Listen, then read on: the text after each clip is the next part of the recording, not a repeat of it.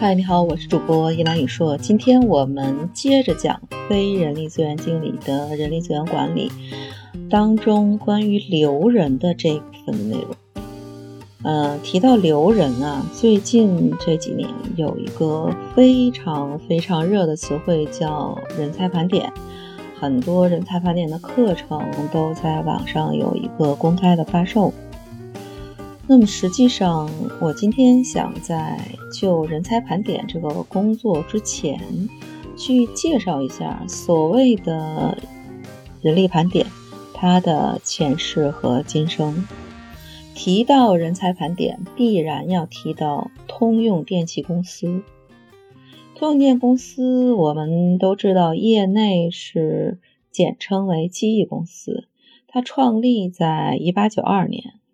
是世界上最大的提供技术和服务业务的跨国公司，总部是位于美国波士顿。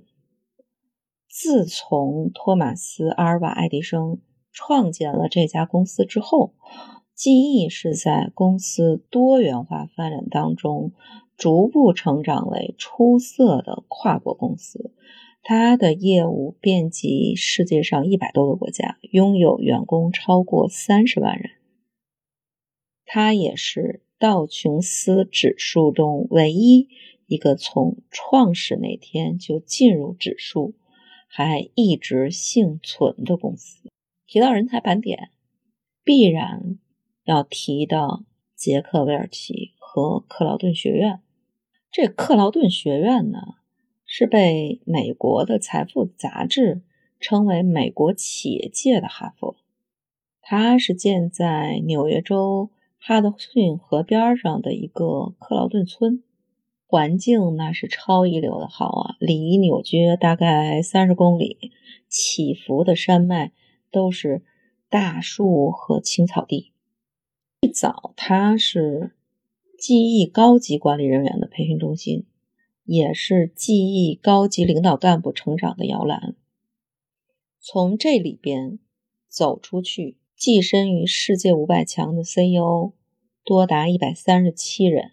可以说啊，克劳顿学院跟记忆是共同成长。最早这个克劳顿它成立之初，作为一个企业内部的高级的培训中心，它主要是为这个员工和团队领导。提供理论方面的培训，当然也涉及到一些产品和流程啊。更重要的是让这个学员去理解记忆公司的业务板块和公司是怎么运行的。当然，到杰克韦尔奇上任之后，公司进入了发展的一个快车道，所以他的领导力的培训内容也快速的发展。就是形成了一系列的从初级到行政级别的领导力的培训的项目。谈到杰克韦尔奇这个人，他是最受尊敬的 CEO，也是一个全球传奇的 CEO，甚至被很多人称誉为美国当代最成功、最伟大的企业家。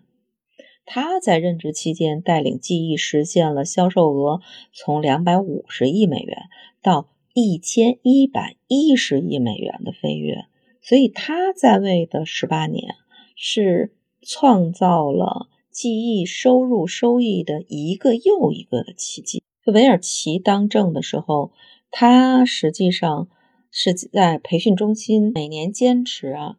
至少授课四十个小时，平均每个月来一到两次。除了宣讲他的公司战略的这个愿景，他更多的是采用一种互动式的教学。他从互动交流里边去了解员工的真实的想法，去发现具备未来领袖潜质的人才。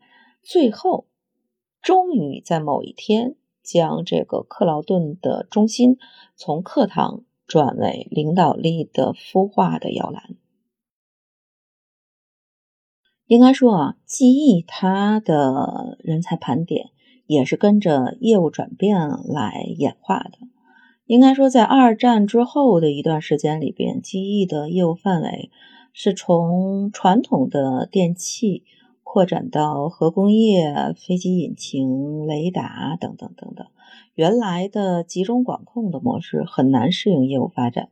当时的 CEO 克蒂纳提出去中心化的策略，成立以事业部为核心的组织体系。又因为事业部权力下放的幅度很大，所以记忆需要一大批具有管理能力的事业部的经理，所以这就促成了。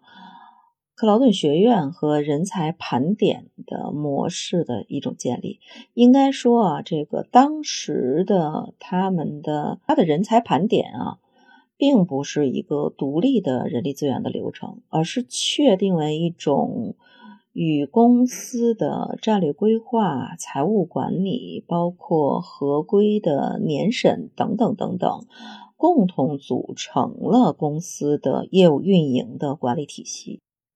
当时的记忆在做人才盘点的时候，他们每年都会对每一个员工进行评估，包括员工的自我评价、三百六十度的评估和上级评价。每个人都要和自己的直线经理去讨论个人的发展计划，并且拟定下一年度需要参加的培训。最终呈现的结果是从价值观和业绩两个维度对员工进行区分，以此为基础进行人才的激励、储备、培养和优化。我们现在很多人才盘点使用的九宫格，也是传自于记忆当年使用的人才盘点的九宫格。最早在这个人才盘点的过程当中，韦尔奇是亲力亲为的。他和通用电气的当时的高级人力的副总裁一起去会见每一个业务单位的主管和人事主管，讨论领导力和组织问题。当然啊，他是要解决接班人计划的。所以，基本上在长达十几个小时的会议过程当中，所有参会者对业务单位有潜质的人才和组织优先的这个目标会做出评估：谁应该晋升、奖励、发展，怎么去做？谁没有达到业绩目标，每个人都必须要坦率，而且必须执行会议的决策。所以他们会在对话过程当中反复的去讨论。韦尔奇他自己会用笔亲自去做记录，而且总结对话当中的要点和行动的项目，从而跟踪每次会议的效果。一把手的亲自的参与，使选拔和评价员工成了通用电气的一个核心的能力。首先，在人才盘点的过程当中，需要从几个维度的信息来去做员工绩效和潜力的这样的一个讨论。那么，第一个呢是员工个人的简历和自我的评价；第二个呢是员工的以往的绩效评估，包括啊。直线经理的绩效评估，同事和其他员工的三百六十度的反馈意见。那么第三个呢，是按照时间顺序的深度结构化访谈的这样的一个结果。这个是记忆比较特别的一个地方，他对资深员工进行的高强度的访谈，甚至最长的时间。谈到了五个小时，去考察这个资深员工职业生涯当中的主要的工作成果、失败和错误，最终形成专业的评价和发展报告。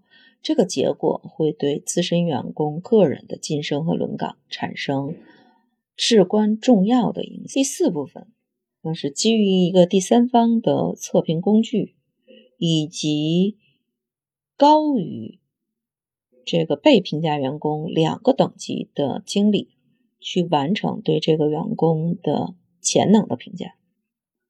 那基于整个人才盘点的最后的一个结论，呃，最终呢会形成一个九宫格，然后比较了所有候选员工的晋升的可能性，然后将候选员工去分配到各个维度里边。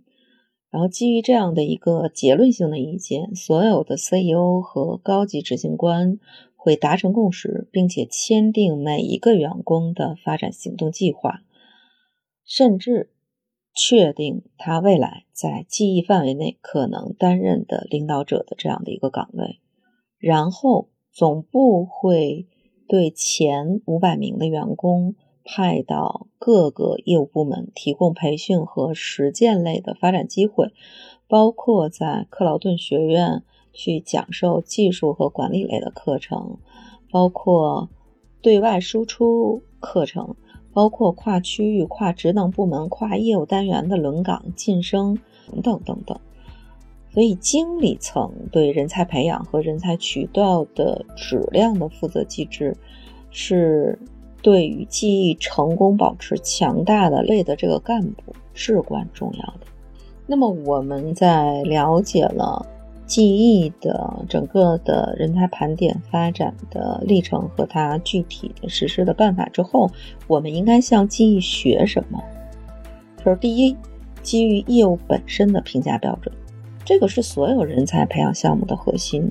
当我们要去筛选和评价员工的时候，必须要有一个明确、清晰，而且贴合业务本身的评价标准。这个标准的制定要从业务本身去出发，业务需要匹配什么样的人才、什么样的素质，通过什么样的手段来提升这样的技能。都是要在人才盘点实践当中逐渐去形成的。